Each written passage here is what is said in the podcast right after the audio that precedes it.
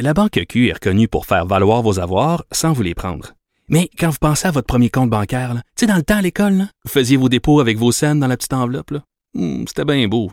Mais avec le temps, ce vieux compte-là vous a coûté des milliers de dollars en frais, puis vous ne faites pas une scène d'intérêt. Avec la Banque Q, vous obtenez des intérêts élevés et aucun frais sur vos services bancaires courants. Autrement dit, ça fait pas mal plus de scènes dans votre enveloppe, ça. Banque Q. Faites valoir vos avoirs. Visitez banqueq.ca pour en savoir plus. Geneviève Peterson. Une animatrice pas comme les autres. Cube Radio. C'est l'heure d'aller retrouver Pierre Nantel qui aujourd'hui euh, peut-être nous gracie euh, d'une intervention pastorale. Salut Pierre. Oh, que c'est bien dit, ça. Ben, remarque que je viens de t'entendre sur Mulan, puis moi aussi, je partage ta tristesse de voir une, une héroïne différente, finalement, tomber dans le moule par euh, la réaction de la comédienne principale sur les réseaux sociaux. Ah, dans quel monde on vit? Ben... partout aussi, qu'on voit dans des émissions de variété. Ça marche pas, ça. tu voudrais pas... Oh non, là, tu fais pas partie de, de ces gens qui cantonnent les acteurs à un seul rôle, puis après ça, ils ont plus le droit d'exister. Tu te rappelles, tu sais, la passe-partout de, de mon époque... Euh, ben oui, Marie Akel, puis, euh, comment ça s'appelle? Euh, ben, en tout cas, je, je sais pas comment elle s'appelait. Moi, c'est Passe-Partout puis Passe-Caro, mais euh, celle qui jouait, euh, je pense que c'était Passe-Caro. Ou, non, c'était Passe-Partout. Hein? Oui, puis c'était mon, elle était allée à un endroit puis elle avait montré sa poitrine pour, pour casser l'image. Oui, oui, pour, pour dire, écoutez, là, euh, je suis pas juste une madame qui fait une émission pour enfants, là, on peut-tu arrêter de m'associer toujours à Passe-Partout?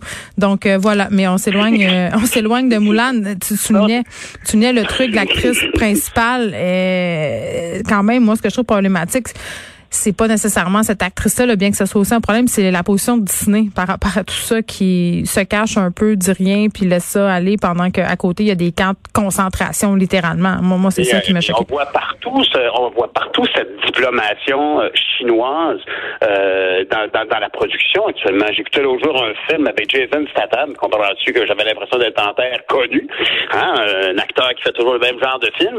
Et puis finalement, c'était une coproduction chinoise où il y avait beaucoup, beaucoup de, de, de signaux qui euh, soulevaient l'investissement chinois dans le film. Il, il, actuellement, il n'y a personne dans les grands marchés de l'entertainment, du cinéma par exemple, qui veulent se brouiller avec le marché chinois, un marché en expansion. Mais c'est triste de voir qu'en bout de ligne, ça amène à des compromis euh, d'ordre moral, comme ce que Walt Disney vient de faire actuellement. C'est bien triste, effectivement. Tu sais, ah euh, tu sais que il y a eu, puis il y a encore des liens assez proche entre la machine hollywoodienne et la politique américaine, là, notamment dans les années 50, 60, des films qui étaient carrément euh, des outils de propagande. On les présentait pas comme ça, mais le cinéma hollywoodien a beaucoup contribué à l'image américaine. Hein. Euh, on devrait peut-être se pencher euh, sur la question au niveau du cinéma chinois, parce que de plus en plus, ils sont présents et étendent, si on veut, leur influence. Et pour vrai, je me demande si on va assister au même phénomène qu'on a pu assister dans le vieux Hollywood des années 30, 40, 50. Bon, euh, tu veux nous parler de solidarité?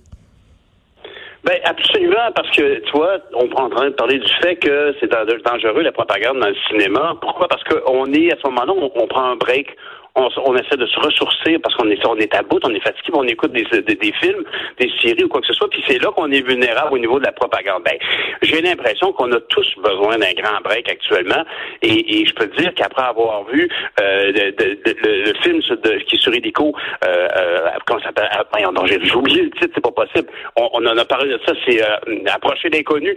Euh, c'est un documentaire sur à quel point c'était un trauma de société, ce qui s'est passé jusqu'ici au Québec. Et puis la vérité, c'est qu'aujourd'hui, je sens, moi en tout cas, que partout dans tous les articles, on constate qu'il y a une forme d'épuisement de tout. On peut emprunter de l'argent pour euh, pallier à des, euh, augmenter nos budgets, puis oui, effectivement, agrandir la dette, comme M. Trudeau semble savoir si bien le faire, mais on peut emprunter de l'argent, on peut importer du matériel, mais on peut pas importer de la ressource humaine. Les ressources humaines sont limitées, puis actuellement, ce qu'on sent, c'est dans le milieu de la santé, bien évidemment, les gens sont déjà épuisés d'avoir géré ce qui hmm. s'est passé au printemps. Dans les écoles, c'est la même chose. Si je regardais euh, la page frontispice du devoir aujourd'hui, qui va s'occuper des élèves en quarantaine? Des orthopédagogues qui vont s'improviser professeurs. Il y a euh, partout des signaux comme quoi on peut plus étirer la sauce. À un moment donné, il va falloir qu'on on peut pas se permettre d'écart qui vont coûter trop cher en énergie humaine, en, solidarité. Puis on doit se tenir les coudes, on doit se serrer les coudes actuellement. Puis je dirais même que je considère que l'effort doit être de la part de tous, y compris envers notre premier ministre. Moi, quand je vois que le premier ministre se retrouve à une table trop rapprochée de Doug Ford, je sais que c'est lui premier ministre, c'est un homme mature qui est capable de dire, hum, ça a l'air un peu serré. Mais dans une mêlée de presse, alors que les caméras arrivent, tout ça, s'installe, il suit les conseils des gens qui lui ont, euh, qui ont dit, bon, on va s'asseoir là, M. Ford va prendre une bière, lui une rose, toi une blonde. le cheers, le cheers n'était peut-être pas si nécessaire. Hein? Ben voilà, effectivement. Puis il y, aurait, mais il y a quelqu'un quelque part qui gère ces relations de presse là, qui lui a, pas été assez vigilant et ultimement ça vient endommager le vernis. Puis le mot vernis est mal choisi, le, le, la crédibilité que, le premier ministre doit avoir. Et on est chanceux, nous, au Canada et au Québec, d'avoir un système politique qui nous permet de se sentir bien représentés. Puis au Québec, en particulier, on sait tous à quel point M. Legault est, est populaire actuellement. Alors, c'est de l'or en bord dans une situation où une société doit faire face à autant de défis d'avoir quelqu'un qui, qui, a une influence si forte sur les gens.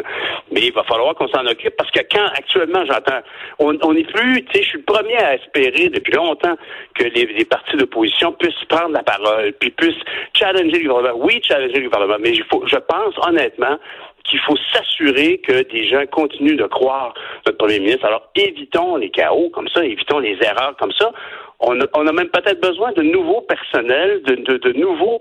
Tu sais, il y a un film bien connu qui s'appelle Bon Cop, Bad Cop, qui fait allusion à qui c'est qui fait le boulot sale, puis qui c'est qui fait le boulot de travailleur social. Ben, on veut que notre premier ministre ait, quelqu'un qui soit là pour semoncer les gens, parce qu'il faut toujours que le bon père de famille, puis ce serait une femme, ce serait la bonne mère de famille, garder cette, euh, cette, cette marge de manœuvre, puis l'affection, puis le respect que les gens ont envers le premier ministre. Oui, ben là, évidemment, on fait référence à la photo euh, qui a été prise de Doug Ford et de euh, François Legault, où justement, on les voit partager une bière euh, à une table beaucoup trop petite. Puis tu me parles, Pierre, puis c'est peut-être là où, je te rejoins moins, là. Puis je, pense qu'au niveau un peu de l'empathie, là, puis du fait qu'on doit être solidaire, ça, je suis avec toi là-dedans. Là. Clairement, François Legault et son équipe mènent tout ça à bout de bras de façon quasi impeccable depuis le début de cette histoire-là. Euh, ils sont fatigués, ils sont sûrement épuisés mentalement et physiquement. Euh, mais quand tu me dis, euh, tu sais, les attachés de presse, il y a quelqu'un qui n'a pas fait sa job quelque part, certes, c'est sûr. Évidemment, quand tu vois ça, tu, tu je comprends pas comment tu peux pas te dire que ça va faire une tempête dans un verre de bière, hein, pour pas faire un mauvais jeu de mots. Mais crime. François Legault nous répète depuis le début que c'est important de se distancer, que c'est important de respecter les consignes. Puis c'est clair que quand il a vu ça lui-même, il a bien dû se dire que ça avait pas de sens. Il aurait dû refuser. Je veux dire, à un moment donné, il y a le libre arbitre, il y a de la jugeote, euh, il est au fait des, des principaux. Hein, c'est quand même euh, eux qui construisent euh, les, les, consignes là. Donc, tu sais, de pelleter ça sur le dos de son attaché de presse, comme il est capable de le ah, savoir là, tu sais. Ah, ben tu vois, moi, peut-être, qu'effectivement, il y a une dimension un peu trop pastorale chez moi par rapport à ça. moi, franchement, mais, mais, mais Tu l'aimes trop, là. Calme-toi. Ben, c'est, honnêtement, je te dirais que on n'est plus, en ce moment, je te dirais que c'est vrai que je, je, je trouve qu'on n'est plus à un moment de politique partisane. On est rendu ici à se dire. Non, mais on veut pas, on veut pas être complaisant. Ah, mais Pierre, je comprends, mais l'opposition est là pour questionner. Les journalistes sont là pour questionner aussi. Tu sais, à un moment donné, il faut ah pas perdre le nord. d'accord. Ben ça, je suis d'accord avec toi, mais revenons-en quand même, puis assurons-nous de... Je ne dis pas qu'il faut changer la façon dont on décrit euh, les actualités politiques, mais ici, on est dans une crise sanitaire. Rappelons-nous simplement, puis, puis c'est pour ça que je cherchais le titre tout à l'heure du documentaire Affronter l'inconnu. Je pense que ce documentaire-là, tout le monde devrait le voir. Puis euh, j'espère que Vidéotron, que Illico, que Club Illico euh, trouvera une manière d'offrir à tout le monde de voir le film parce que tout le monde devrait voir ce film-là pour se rappeler les efforts que tout le monde en a fait au mm. printemps. On est dans une situation que tout le monde le sait. Il y, a une, deuxième vague qui s'en vient. L'ampleur de cette vague-là est tributaire des efforts de solidarité qu'on va faire chacun et, de se rappeler tout ce qu'on a fait pour se rendre à, maintenant, là, c'est très émouvant de, de penser qu'aujourd'hui, il y a des gens dans les systèmes de santé hmm. qui sont déjà fatigués puis euh, on, apprend. il y a des départs massifs aussi là au printemps, euh, pendant l'été, des gens exténués. Puis je parlais euh, à une personne du milieu de la santé plutôt cette semaine à mon émission qui me disait, écoutez là, on a eu deux semaines de vacances, il y a plusieurs personnes qui sont déjà sur les rotules. si la deuxième vague frappe fort, ça va être très, très, très difficile. Le système de santé est prêt, par contre. Là, on est prêt au niveau technique, mais est-ce que les effectifs humains vont suivre? Ça, c'est la question qu'il va falloir se poser. C'est ça. Puis le, plus gros, évidemment, là, on a eu le plus gros problème dans le CHSLD. Ben, Le mhm. gouvernement a, proposé quelque chose qui a ça d'avoir bien fonctionné. À 80 on a quand même 8 000 personnes sur 10 000 en objectif. Mhm. Ça, c'est bien. Mais ailleurs, il y a beaucoup de fatigue qui s'installe. C'est la même chose dans les écoles. C'est la même chose. Je veux dire, tu sais, 1 million 300 000 élèves, là, c'est du monde à la messe. C'est bien des gens. Il faut s'occuper de autres. Puis il faut ramener dans le même sens.